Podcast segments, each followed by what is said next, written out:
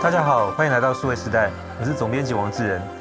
呃，我们在今天这期节目里面，我们要谈的主题是跟往常的科技比较不一样哦。我们今天要来谈的是跟这个职业运动和棒球有关的。那当然有两个原因，一个是说最近台北大巨蛋刚开幕，然后也开始有许多的这些职业赛事，包括接下去可能会有一些演唱会的活动。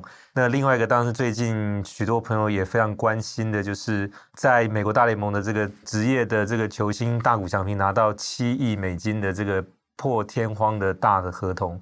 那这个到底是怎么回事？背后有哪些的因素值得观察的？那我们在今天节目里面请到的是数位时代的专栏作家，也是我们的老朋友郑凯俊 Roger 到我们节目来。Roger 你好，哎，主持人好，大家好，我是郑凯俊 Roger。对，那 Roger 是台湾年轻一代非常知名而且有影响力的影音制作人哦。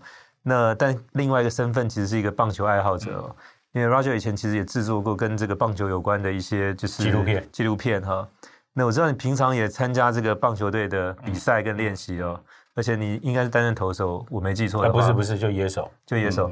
因为我看过你投球，好像你有两种就是必杀球路，一个是 一个是慢速直球，一个是更慢的直球。对对对，决胜的时候这两种都还蛮有用的。对，面对到很好的打者的时候，我们就用更慢的球速来迷惑他，迷惑他。对，对，通常效果都还不错。对对对，就第一百公里的直球是不容易投出来，那效果都非常好。是是。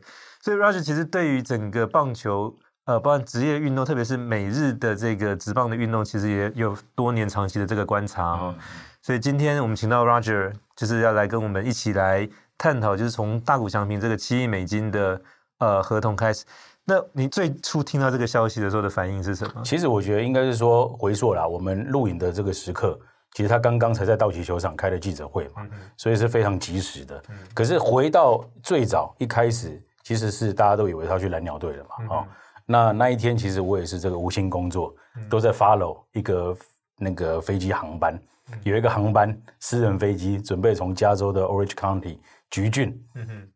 起飞飞往多伦多，大家都以为那一班准备去签 约，欸、对，准备去签约，嗯、然后我的这个脸书的朋友说，你看，因为我自己写了一个预测嘛，啊、嗯哦，我说一定是到期，嗯、然后可能是九年以上的，超过一百八十亿。台币的合约，我当初是这样写，结果我大概是六亿美金左右。对，我下面的很多朋友，尤其是在加拿大有渊源，或者是说在多伦多念过大学的时候，没有，他们要来蓝鸟了，这个飞机已经这样过来了，哦，还要贴出一些假新闻，说在那个多伦多机场，大谷已经下飞机的走了，啊，所以那天就很好笑，大家都在这个关注这件事情。他其实可能这个版本也成立哦，因为可能是到最后一刻才决定的，所以在那个之前有各种波澜起伏。不同版本的故，它有点像我们在看 iPhone，每一代大家都说，哎，有不同的版本。有时候在酒吧里面发现，哎，员工吊饰在那边；有些时候是可能在某一个餐厅。我后来去问说，其实这些都是对的。嗯，在他最后决定哪一个版本 release 之前，其实它是存在不同的版本的。对。所以刚才 Roger 提到是说，像这个多伦多蓝鸟队，像这个道奇队，其实当时都在这个谈判最终做决定前，所以在那最后一刻真正呃翻开那个答案之前，其实。可能性都是存在的。哦，没错，我觉得应该是说，对于这些掂掂过自己斤两的老板，嗯、大概都知道嘛，因为大家可以算出来，也许呃，一般投手顶级投手可能三亿多，嗯，顶级打者可能三亿多，三亿多对。那这个老板就想说，可是我们面对到的是投手大股，打者翔平，嗯、那你可能要六亿以上，嗯、那掂掂斤两可能哎，三十队里面大概剩下可能十队以内，嗯那十队以内就开开慢慢出价了嘛。嗯，哦，那当然大股的这个代表 CAA 的这个 Bledel，他可能就会很忙的接电话，各种的报价、洽询哦等等。所以可能当然现在休赛季这个 Winter Meeting 的期间，但 Free Agency 自己的球员市场，我觉得如果没有大股，相对比较无趣啦。哦，其他的球员大家会觉得哦，这个讨论度没有那么高。讨论度会这么高的原因，肯定是因为第一，他是大谷翔平。然后是日本球员嘛，哈，所以也是一个蛮大的一个经济体跟棒球的国家。那第二当然是个天价的合约嘛，嗯、所以刚刚志仁问我说，看到的时候我觉得，哎，好像我没有非常的惊讶，因为我自己设定就是九年以上，超过一百八十亿台币的这个合约。那如果七亿，我们算两百二十亿以上，好像也差不多预期。嗯哼，那当然不是所有的朋友都对这个美国大联盟这么熟悉哦，因为。目前的大联盟有三十支球队，对，分成两个联盟，就是那一支联盟十五个球队，国家联盟跟这个美国联盟哈。嗯、那一年总共每一支球队要比一百六十二场，对。那当然这个是非非常高顶级的这个水准的赛事，所以在只要能上场去当每天的这个先发的选手，其实都不容易哦。全世界最会打棒球的男人都在这边，都在这边。对，那不管是上去投球、上去打击、上去守备，其实都是在那个领域里面最顶尖的哈。那当然，其实刚才 Roger 也谈到是说，那你如果是一个顶尖的野手的话，那你可能每一年大概，比如说你的打击率也许有大概两成五到三成之间，已经算非常不错的了。那可以打，比如三十支或者四十支全垒打哈。那你的打点可能在八十到一百分，甚至可能超过一百个打，就这个已经算是非常顶级的打者了。那对投手来讲，当然就是说你一年可能超过十胜的投手，已经是属于也是非常顶级的这个水准了哈。那刚好这个大谷翔平，呃，其实在他两边都有，嗯，就他也超过四十支的全垒打，哈、嗯，将近一百分的打点，对，然后上场投球又可以超过十胜以上的这个，所以等于说签到他就等于是签到两个选手的概念，所以本来顶级的野手、顶级的投手，可能各自可以获得可能三亿美金以上的，对，但两个加起来就是七亿，所以这个看起来好像一加一等于二的这样的数学算法，在这个他的薪资的合约里面看起来是一个比较简单我们能理解的，嗯。嗯。如果会用一个更简单的数字来看好了，他联盟三十支球队嘛，那如果一支球队里面大概四十人名单，四十人名单所谓有集战力的球员这样算，哎，总共一千两百人而已，在这个最高殿堂只有一千两百个人有办法上场比赛，那大谷翔平又是一这一千两百个人里面，他占两个名额，他占两个名额哦，所以你要这样看哦，就全世界筛选出来中成千上百位在打棒球的人。好，然后最后能够是筛选到这一千两百人，这一千两百人他肯定又是那前五位，而且是同时打，也就是说他领这个同样的薪水，或者是两份的薪水，他又是把这两个员工又做到极致的人，所以很多人觉得他是外星人嘛，不像是人类会做出来的事情。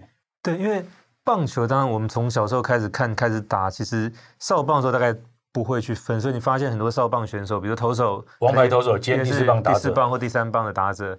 那到了就是说国中，比如青少棒可能这个还存在，但到了高中，比如说青棒，对，就慢慢就比较是分的比较细一点，就是投手专门负责投球，野手就负责打击哦，因为也要保护这个投手。那到了像成棒、直棒，其实这个就更细分，投手还有先发、中继、后援。那可能比如说这里面先发万一没有投到固定的局数，你还有所谓长中继的这样的概念，那你包含。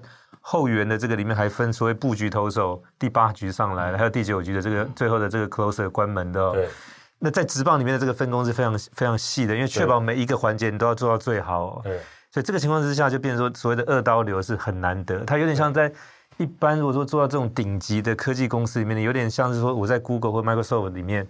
诶，他可能是今天负责业务部门，又可以是个 super sales，就跟客户一千可能几百万上千万的订单，对，回来又可以带 R&D 部门做出最好的产，就这个基本上，对，如果有人能做到这个，他领两份薪水在在科技公司，但这事情没有发生过，对，通常说他是 CTO 就是 CTO，他比如说他是负责 VP of Sales，他就是负责业务的，就是这个也是分得很清楚的。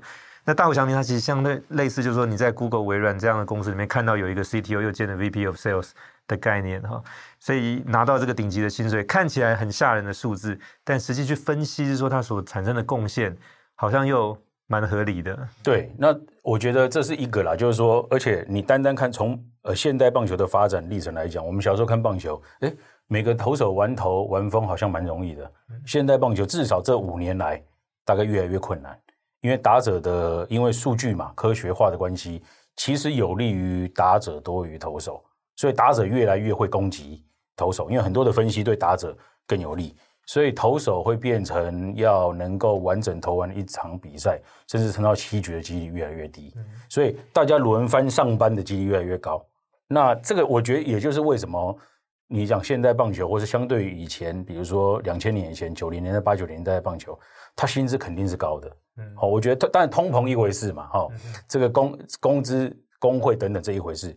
可是我觉得现在在棒球职业棒球里面要讨生活是更困难。嗯，那球员知道，老板当然也知道，所以你当然要花更多的钱去留住顶级的 talent，就会变成我们现在看到的，大家会好像有点瞠目结舌的超级 mega 级的合约这样子。嗯嗯嗯，因为经常跟这个大谷翔平来做 benchmark，就是它相当于一百年前一九二零年代的 Baby Ruth。对。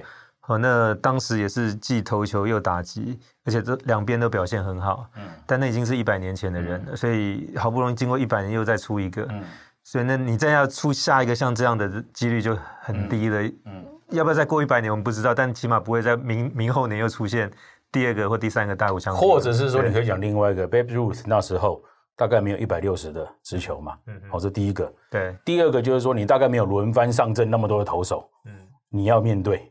哦，然后哎，怎么那个 Babe Ruth 可能会遇到投手，他投到六局体力下降，现在不允许这样，因为你到四五局体力下降是换另外一个，所以你会觉得哎，怎么投手都维持在高峰，不断的来面对你，那这件事情是很困难的。所以当然我觉得要去比较，就是说我如果把 Babe Ruth 当成一个古人，哦，你现代人跟古人比，坦白说很难比啦，嗯因为那时候的情况跟现在的情况是完全不一样。对，那 Babe Ruth 那时候坦白说也没有 iPad。也没有数据分析。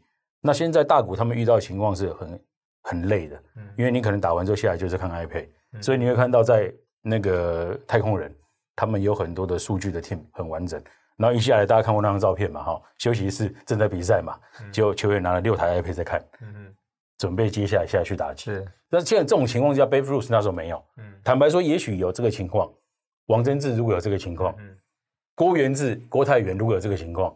也搞不好，陈金峰当时在打都还没有这么的数据化哦。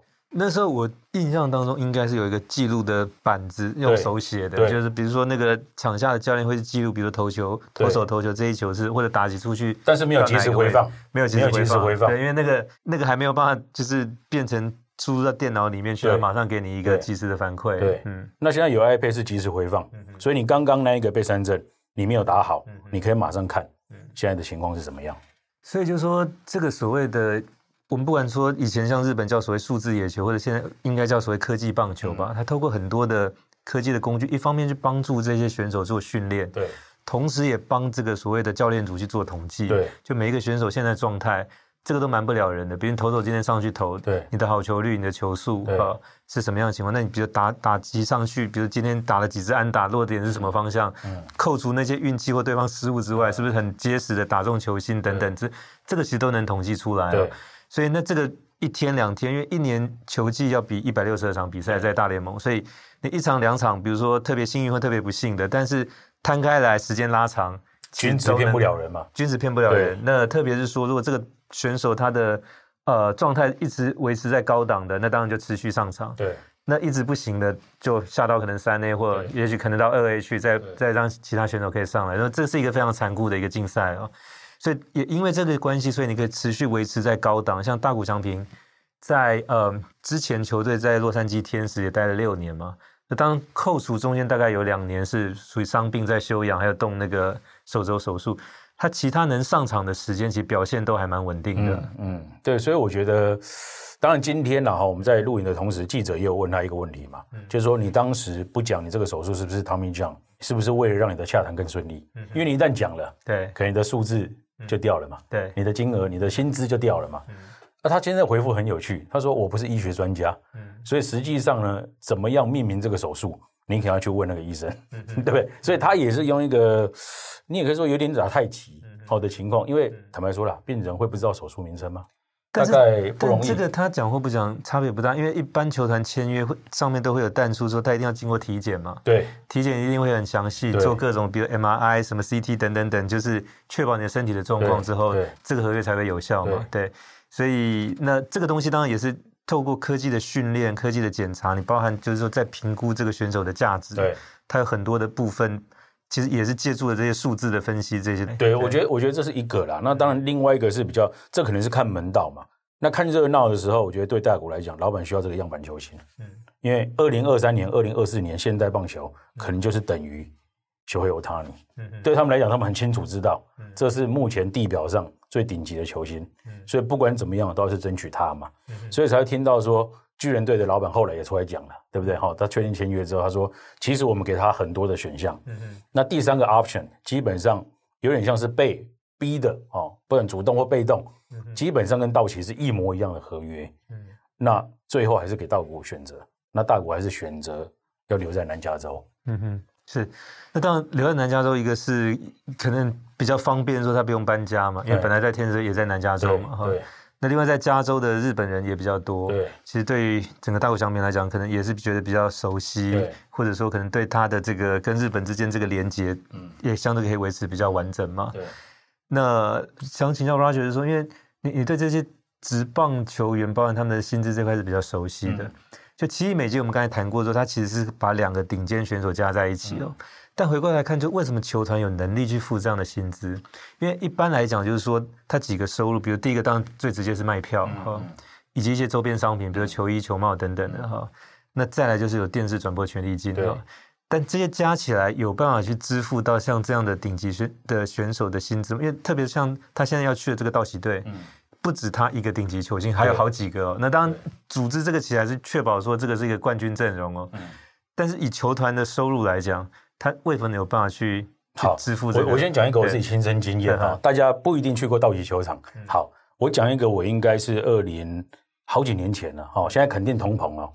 道奇球场的一个热狗，Dodgers Dog 很有名，哦，蛮难吃的，比 Seven 的大亨堡还难吃，一个大概就要六七块美金。嗯嗯，我觉得很简单，一个面包，一个热狗，哦，大概就两百块台币左右，停车费也非常高。嗯，所以这些周边哦，其实你一家四口去看，去到 Dodger Stadium 看一场比赛，搞不好一家门票你至少要花了接近台币一万。嗯，你不小心在喝啤酒，就球场里面的啤酒是非常贵的。嗯，啤酒贵，水水贵，Dodger Dog 贵。哦，汉堡什么薯条都贵，这些都是额外的，停车也非常贵。嗯，那这是一个，就是球场除了门票以外，但门票坦白说，有些人买机票，那当然便宜。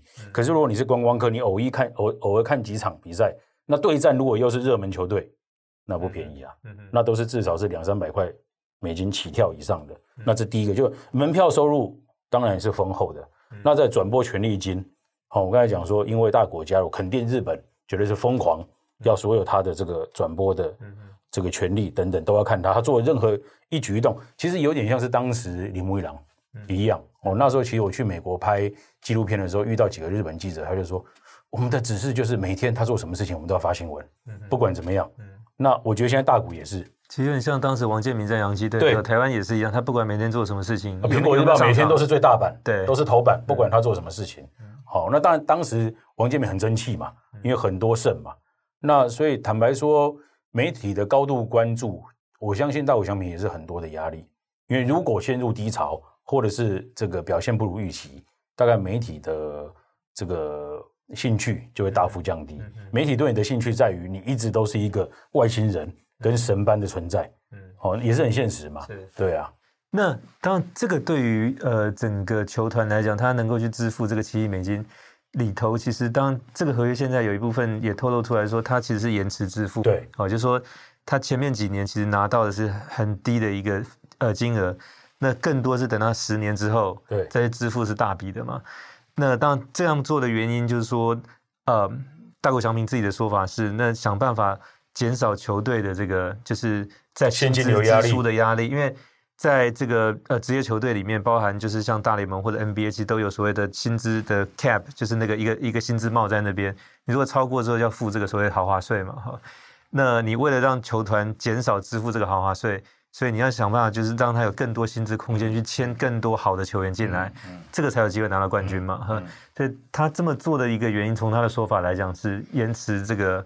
呃，支付薪水，让球团现在能够去签更多好的帮手进来，跟他一起努力，可以赢得更多冠军吗？嗯，对，我我觉得这个是很有趣的讨论啊。就是说这几天，当然很多不管是不是你把它讲说网络上面的讨论，或是酸民也好，那很明显一定是不喜欢道奇的人嘛。哈，他就说，哎，你们把这个大谷讲的这么的利他主义，哇，好像这个对棒球很纯粹。但其实台湾对道奇是有感情的，因为以前。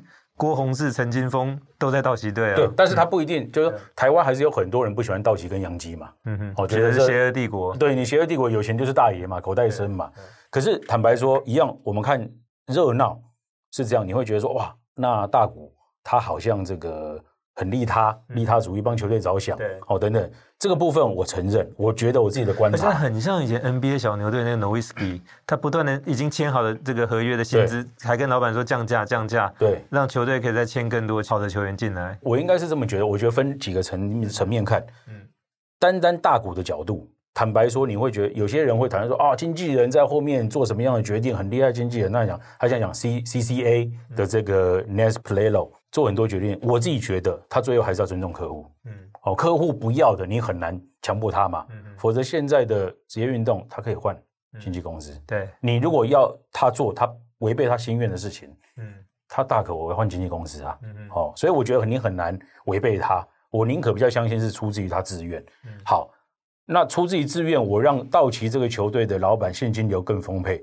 好，这个问题来了。这支球队好像不需要你这么体贴，嗯嗯，哦，你你让我延迟付款，我后面要签更多球员，我坦白说不需要你这么体贴。嗯嗯、可是球员讲出来，员工老板听了，那你我都是老板，不会开心吗？嗯哼，你肯定开心嘛，对，你肯定开心，而且甚至今天透露的一个消息是，他甚至提出全部延迟付款，就是他不需要这个钱。嗯哼，我我们先落到人间好了，嗯，一个月两百万美金，七千万台币，嗯、我们先落到我们的生活好了。嗯这是一个什么样的概念？对，那他就觉得说，哎，还是这个钱我也延迟好了，嗯哼，那我不需要了嘛？那当然嘛，他就算在六年在天使领的是基本薪资，大家都觉得在天使当低薪球员嘛，对。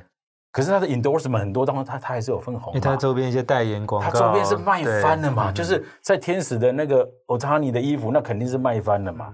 那我们这个不讲，就是我还是会回到，好像这样子的情况之下，在只有他这样的人格特质上面。才会出现。那他确实，他一直很希望哦，包括今天的记者会，我们要有共同的目标，我们要往那个前进走。那记者都问他很多的合约细节，他不太谈，因为他觉得已经签了。嗯哼。那我的想法就是拿到冠军。嗯。那我的观察是，就算如此，你觉得拿到冠军吗？嗯。现在棒球就不是那么容易嘛。嗯哼。因为就今年二零二三年的球季。最后打进世界大赛的两支球队，都不是传统的所谓口袋超深，或者是充满明星球员的球队。嗯哼最后还是挺进了。那虽然说所谓创造了这个 Fox，他们说了创造了史上很差的收视率，因为你没有明星的对战组合嘛。那所谓的全全国性的或者是全球性的明星哦，当然 Gary Cole 哦，Bryce Harper，这一些 Mookie Betts，Corey Seager 等等这一些人，他们是那很多球员对。台湾来讲是我没有听过啊，嗯，Marte，嗯，是谁？对，对不对？啊，Leos Carlos 是谁？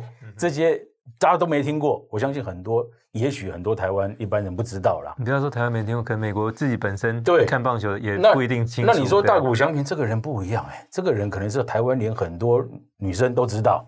大谷翔平是一个蛮可爱、蛮帅气的一个男孩，所以我觉得基本上是不太一样的情况。嗯，对。那当然，这个的话就是，嗯，对大谷翔平来讲，是以前他在国中的时候，当我们根据报道是说，他就列了一个人生的目标清单哦，这里面就是包含说他要拿到甲子园的冠军，然后他要进军打直棒到大联盟，然后将来我记得他大概有定一个差不多在二十九还是三十岁的时候要拿这个所谓的呃世界大赛的冠军之类，就是。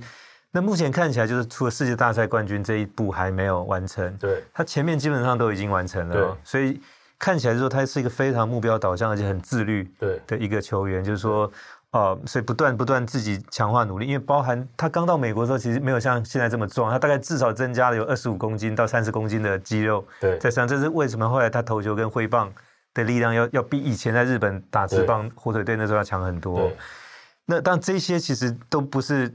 短时间可以完成，都是经由他每一天持续不断的努力、付出训练累积下来所所看到的。当那回过头来就是说，那像这样的一个对球队来讲，当然是一个好事。如果我有一个这样的球员进来，然后我有薪资可以补充的空间，可以再招更多的这个球员进来。那当就像刚才 Roger 讲，就是说，那这个时候一切努力，最终都是希望道奇队能够多赢几场球赛，能够进季后赛，能够进世界大赛等等，就是。但是你实际上来看，就是说像这样的一个，不管是球员或者说球队的这这方面的投资，离他最后实现目标的距离有多近？呃，应该是说没有大股的到期，嗯，还是会打进季后赛。嗯嗯，有大股的到期，不代表就会拿冠军。嗯嗯，这是很简单的道理。嗯、你就算没有签他，嗯、我估计今年还是进季后赛，嗯、没有问题。对，但是能不能拿冠军是个问号。嗯、签了大股之后。保证冠军吗？这是一个更大的问号，因为很难说嘛。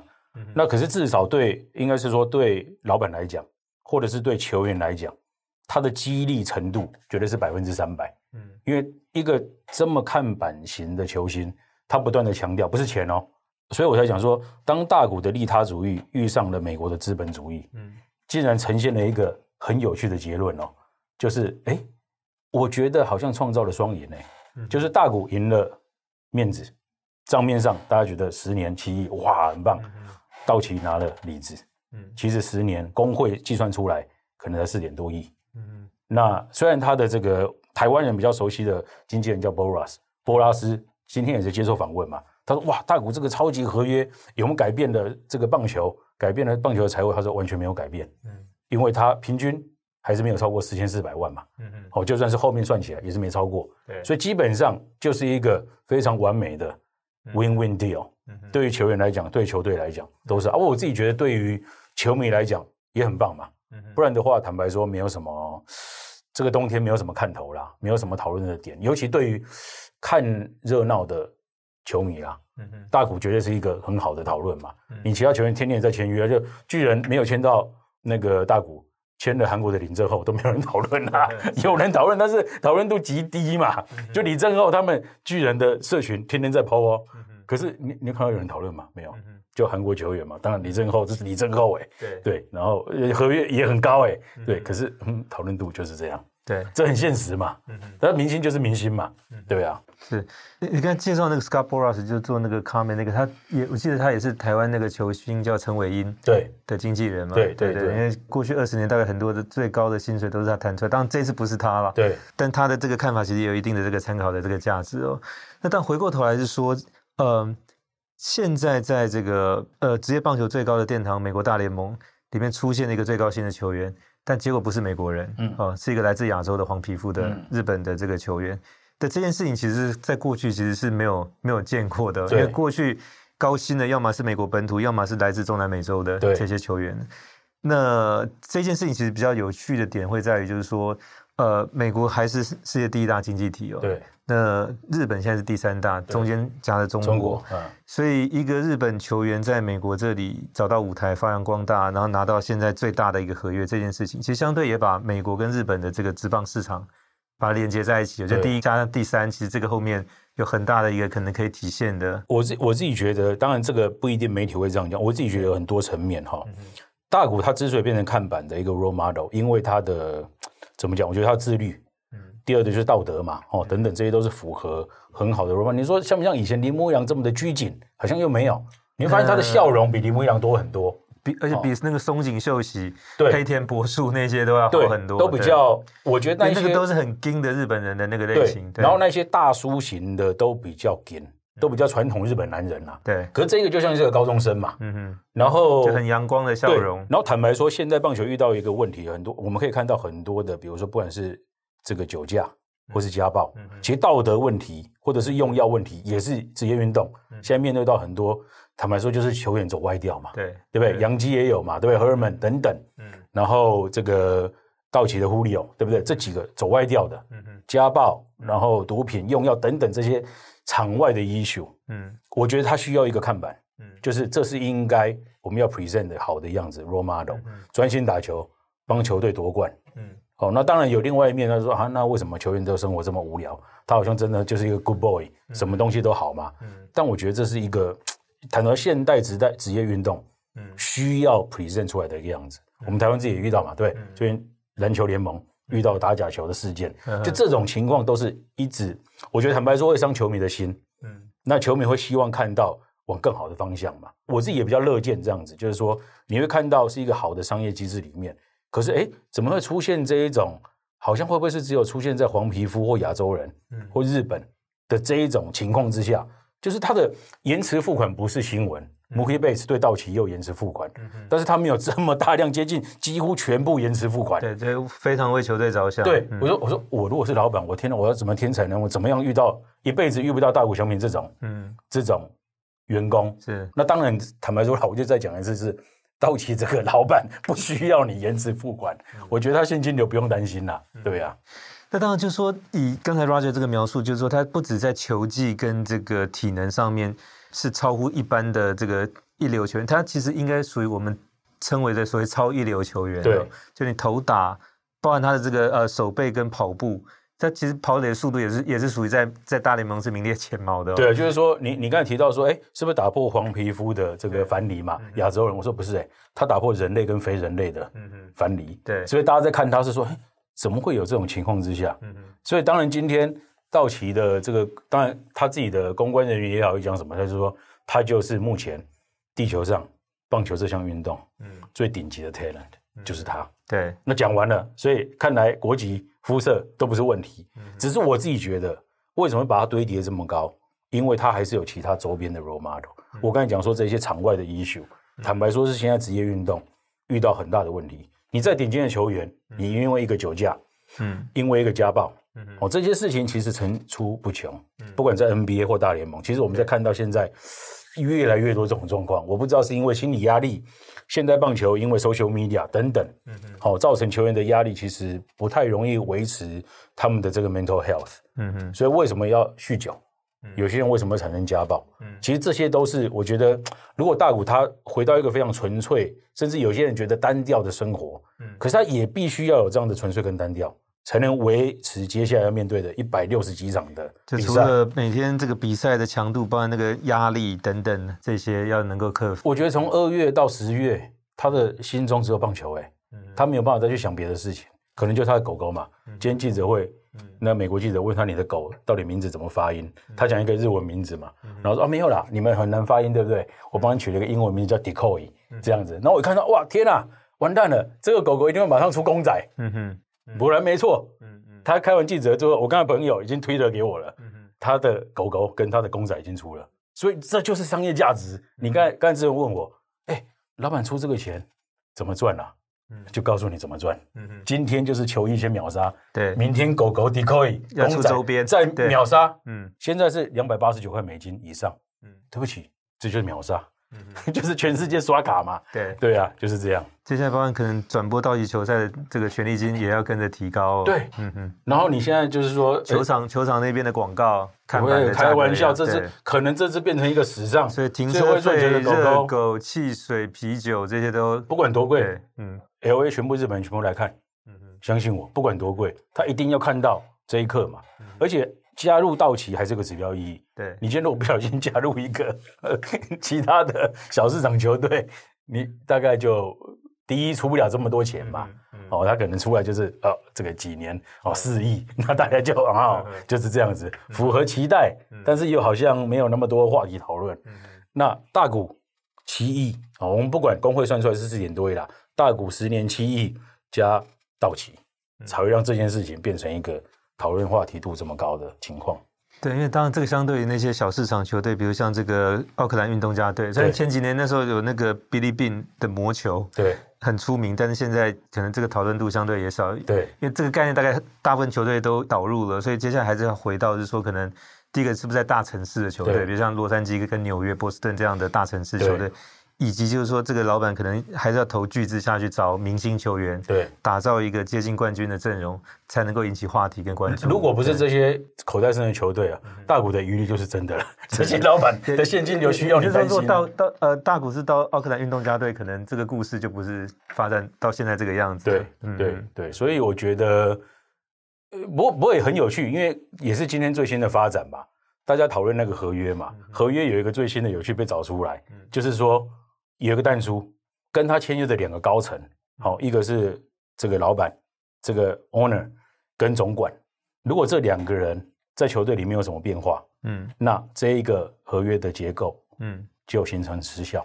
呵呵，所以有这个合约，那是怎么样要重签吗？还是说某些条款就有可能？就是我觉得听起来就是大股觉得你们这两个人在，我要跟着这个走。嗯嗯，如果你们走了，对不对？等于是说易主，他这个意思很简单嘛，换老板。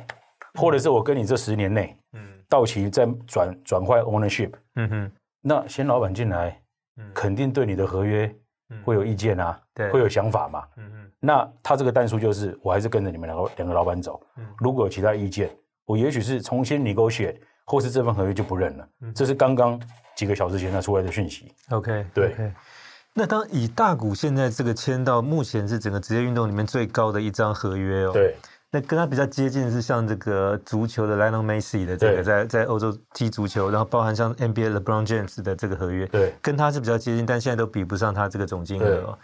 那但是前面这两个 Messi 跟这个呃 LeBron James 其实都有一定的指标性意义，他们其实都是把这些职业运动带向全世界的哦。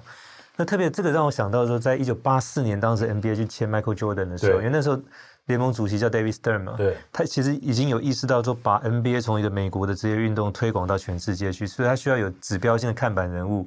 那当后来这个就是落在 Michael Jordan 的身上，所以全世界的这些观众不一定打篮球，但是哎，你看到这个叫飞天遁地可以灌篮，Jordan 鞋，Jordan 鞋，然后他也是一样球衣，然后包含一些周边等，而且鞋已经出到不知道第几代了，他那灌篮变成一个 logo 嘛，对，那个那个，然后前面的的球鞋还可以再复刻，对。所以就是一直没完没了的，不断的有商机滚动。因为 Michael Jordan 现在据说从 Nike 每一年可以收到这个权利金也超过一亿美金以上，就是那当然这个也帮助 NBA 这个运动成为全世界现在大家都，所以基本上除了 NBA，其他的联盟的职业篮球大概很少人特别关注，大概都往这里集中哦。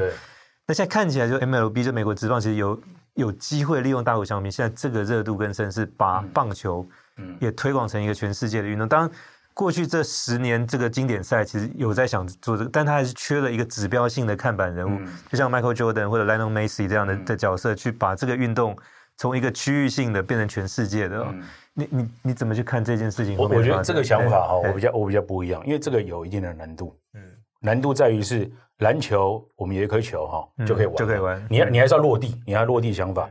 大谷再怎么红，嗯，棒球。很难随时随地要玩，嗯、所以这个运动难以在全球性的大幅度的普及，嗯、还是有它困难度。嗯、哼。因为你要十八个人，嗯、一队要九个人，对，你要随便凑出街上篮球很容易，嗯、大家足球踢一踢很容易，好玩票性质，但玩票性质棒球不容易。嗯，所以我觉得本身这个运动它限制了蛮多嗯。情况。嗯、再来就是相对于篮球跟足球，一般人玩棒球花钱，嗯哼，你要有球具。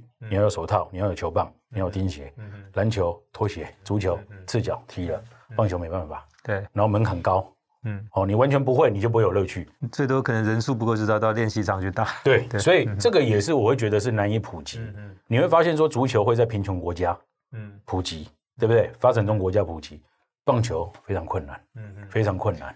但如果这样讲的话，它基本上，因为它现在最受欢迎的棒球的地区就是在北美洲、中美洲跟东亚地区嘛。对，你连南美洲都没有。比如说，我们没有碰过什么秘鲁、阿根廷、智利、巴西的棒球员嘛。但是你有什么波多黎各啦，什么这个巴拿马、古巴啦、多米尼加。对，东亚其实主要就是台湾、日本、韩国对这三个地方嘛。就是说，它其实它是蛮特定区域的。但你有没有发现，最近古巴对大家都讲越来越弱？古巴的荣耀。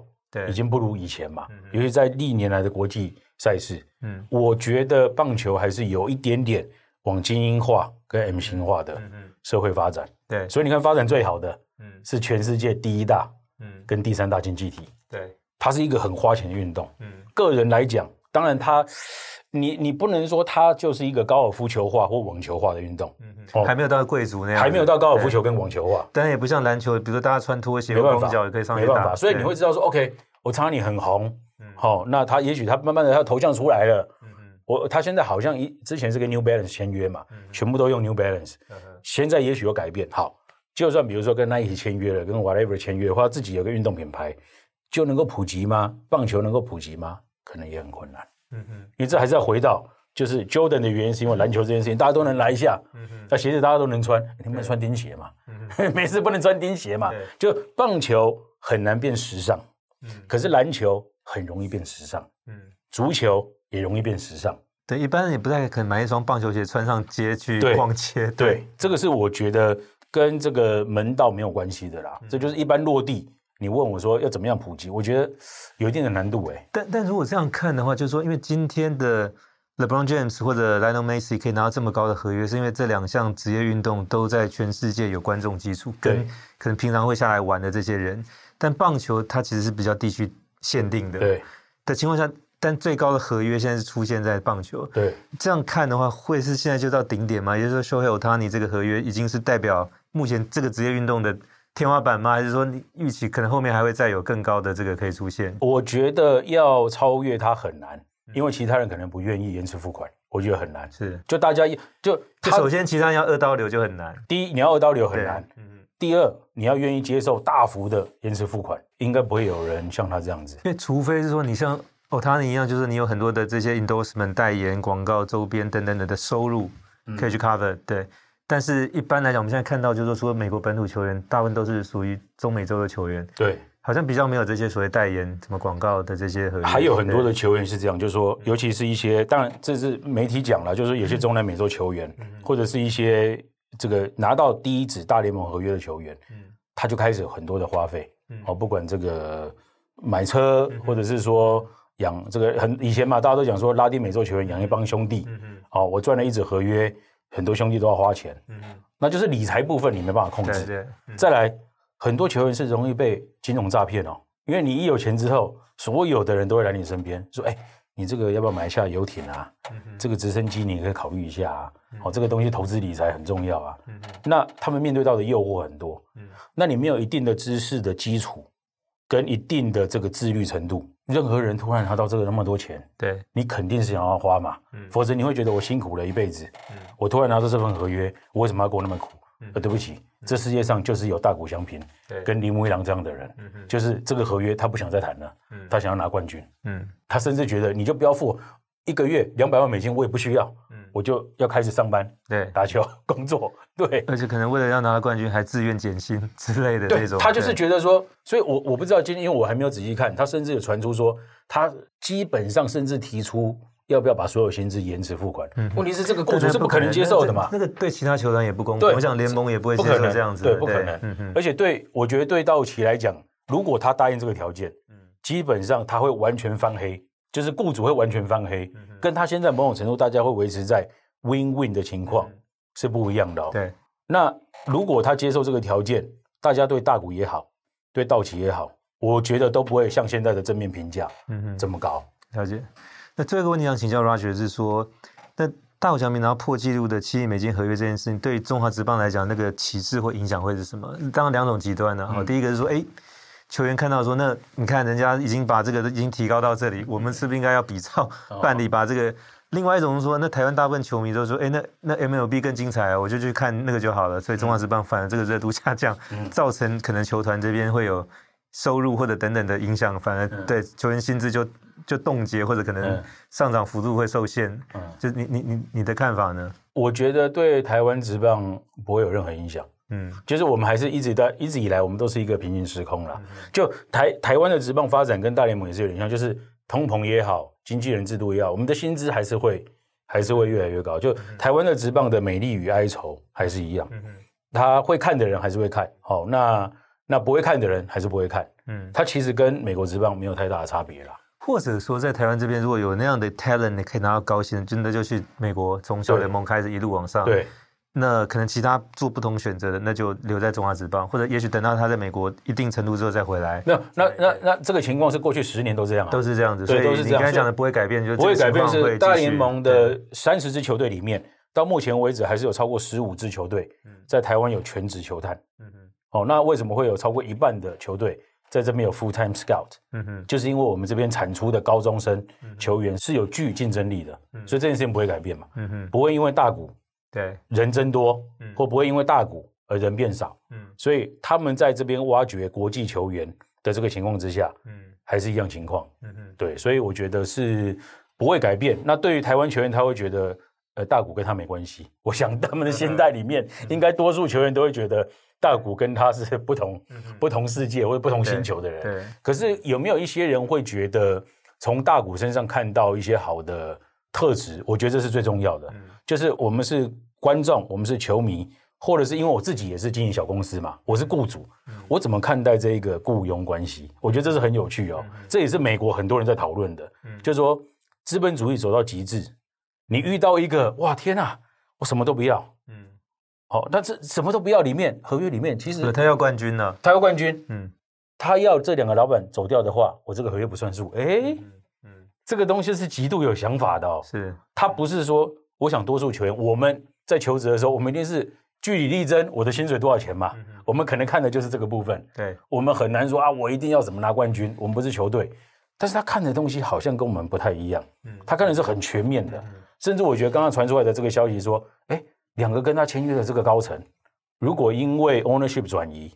或者是不在的时候，他有权利重新洽谈合约或现有合约架构就崩解不算数。哇塞，那表示他对于这两个高层是有极度的信任感嘛？嗯嗯，那你在我才在嘛，嗯你不在我就不想要。对，有可能是这样。当他稍微可以比较任性，是因为他已经在。日本火腿打了五年的职棒，再到那个洛杉矶天又打了六年，已经十一年了，所以相对他有一些经济基础，已经财富自由。应应该是应该是这样讲，就是说，第一个是任性以外，第二个他在美国的成绩，基本上我觉得足以让各队老板，不能这样讲了，但是我觉得类似。你要什么我就给你，嗯哼，基本上已经接近对。这个程度，在所有的这个 protocol 或者是说把支票放在他面前说，你数字自己填吧，我我觉得基本上是这样，像这样，只是说当然我们呃大联盟还是有规定各队的，我们刚才讲豪华税等等这一些税务财务会计这个财务会算，可是基本上我觉得老板的心态就是好，你就你就说吧，对啊，对。也就延续刚才那个，就是说，当你把空白支票放在他前面，发现他填了一个零回来给你，就老板那种感动的那个，觉得终于有一个员工这么体恤我。对，而且我觉得，我对我觉得这最恐怖的就是不要钱的最大哎，嗯、就是老板的角度，这些资本主义的大老板已经习惯，嗯，就是我们来谈钱，而且我知道你可能要很多，没关系，嗯，我们这几个都是来有机会跟你谈，只要你能把数字写下来，我们就大家可以谈，没问题。而且我我我就说，他们一定垫过斤两，就我们刚才讲的。顶级投手三亿多，顶级打者三亿多，那你了不起就是这样嘛？我们坐下来，我们都已经算过了嘛。那这个经纪人 Playlo 可能也跟客户大股讲过，市场是这样子，我们大概最多是这样。我相信他一定是乐观、中间、悲观。对大股的经纪人来讲，他还是必须要有悲观的准备哦。如果全部一轮之后出价出来啊，四亿不到，你要不要收？不是不可能哦，商业市场上。没有白纸黑字签下来之前，什么都可能。你如果大家都没有想象中的这么好呢？大家如果对你的受伤史有疑虑呢？好，那结果是超乎乐观的情况之下，你却面对到一个乙方说：“哦，那不要，这不重要，我们还是赶快拿冠军。”那对老板来讲，你当然一则我觉得非常开心，但是第二个你就觉得，那我到底能不能符合他的期待？我接下来在。Free agency，我现在在冬天的情况，我要补强哪些人？因为显然这一个员工接下来会非常在意这支球队能不能长成他的样子。对，但 Roger，我想这个其实重点是说，因为大谷翔平是日本球员，他不是美国本土。对，如果美美国本土球员，大概就会比较，我们可以预测说他会争取最高薪，而且应该不会接受延迟支付的这么高的这个比例。对，所以我们看到两个主动去争取、愿意配合的，一个是大谷翔平。另外一个就是之前提到那个 NBA 那个 Nowitzki，对，愿意降薪，因为他是德国球员，就是他希望小牛队能够找到更多好的球员，可以可以拿更多冠军的。就是这个跟可能传统在美国长大的这些球员对这个比赛跟自己本身的利益的理解，其实是是不一样的。那当然，这个也也回过头来是说，反映了其实日本。在整个文化跟企业的上面，跟美式的这个差别，因为对美国企业来讲，说公司不赚钱我就裁员，那这个这一块事业不行我就把它卖掉，那真的不行，我要么就结束，要么就是大家再另外各自去找新的机会哦。对，所以相对来讲，这个市场你可以说比较有效率，但是也比较无情哦。但现在全世界你看到最多的这种所谓的。呃，超过百年甚至千年的这种企业跟组织的，最多就在日本哦。对，它有个叫金刚社，已经超过一千年了。对，那最早是盖庙的，但到今天来讲，这金刚社就转型成一般去帮人家建商。对，但还在。对，还叫金刚社。那你在美国没有？因为美国这两百多年当然不会有超过一千年。对，但是两百多年也没有超过两百年的公司，因为不断的转型过程当中，如果发现不行，我要么就收掉，要么就转转卖之类的。那这个是两种非常不同的这个这个想法，一个是说。我想办法让它持续，然后我们去做一些改变。一种是说，那我就跟配合大环境，就是有机会就做，不行我就转，就是很不同的思维。那当然，这个最终也展现在就是我们看到，其实这个大谷翔平合约算是一个结果了，好吧？但是要看到这样的结果，从一个非美系的球员，特别从日系球员身上，其实一开始当然会觉得惊讶，但你如果去分析他背后的这些文化的因素。其实也蛮合理的，会产生。另外一个就是说，我觉得不知道有没有想太多。我觉得这几天就这一阵这一两个礼拜，观察大股的发言，包括经纪人的发言，我觉得他是一个超龄的，而且把生命看得很透彻的人。嗯，他看到很后面的事情。嗯嗯，那我就想，我们一般求职者嘛，这我们就是看今年的薪资。而且我们小学跟国中每一年到年底都要写对今年的检讨跟明年的展望，有多少人是真的那个时候、哦、没有啦，那个都是前天晚上赶快随便掰一掰。对对，但是那张清单后来有人把它 印出来，就是真正是照表操课在在进行。对对啊，我就我我那时候就是觉得，就包括今天的这个我们录影之前，我看记者会嘛，嗯、我非常仔细看大股对于记者的提问。嗯，那有时候眼神骗不了人嘛。嗯嗯，那你会发现说他的回答都是希望啊，合约就是这样，好、嗯，我们就不用再去细究里面的情况了，嗯、我们就是要打球要赢。那我觉得反倒你说他的合约有没有谈很久，有没有洽谈很，好像也有也不算很久。嗯哼，因为道奇这个球队是大家都已经嗯最早预测嘛。对哦，又不是说突然签了一个其他的你没有想过的球队。道奇这支球队是从头到尾，嗯，我都觉得应该就是他了嘛。一直一一直都在竞争行列当中的。对，一直都在竞争行列，而且一直以来都是几率很高的球队。那我觉得你说有没有惊讶，有没有？这个出乎意料，坦白说，以他的程度，没有什么出乎意料。他最出乎意料的是那几点啊。第一个，延迟付款，嗯、这件事情是大家之前没有想到，之前没有想到，而且就算有，以前 Mookie Bates 跟道奇也没有这么的夸张。对，OK，好，那我们今天非常谢谢知名的影音制作人郑凯俊 Roger 到我们 Podcast 跟 YouTube 节目来跟大家分享大谷翔平七亿美金破天价的这个合约背后的一些意义哦。嗯、那当然，更多是因为 Roger 本身现在也是个业余的棒球运动员，所以经常也练习跟比赛。嗯，那也关注这个职业运动，特别是棒球这一块的很多的背后的一些细节跟这些很多的呃重要的一些故事。那非常谢谢 Roger 今天到节目来分享。好，谢谢，拜拜。也谢谢各位听众的收听收看，希望大家喜欢这一集的节目内容，也欢迎给我们点赞转发，也请持续关注和留言。我们下期再会。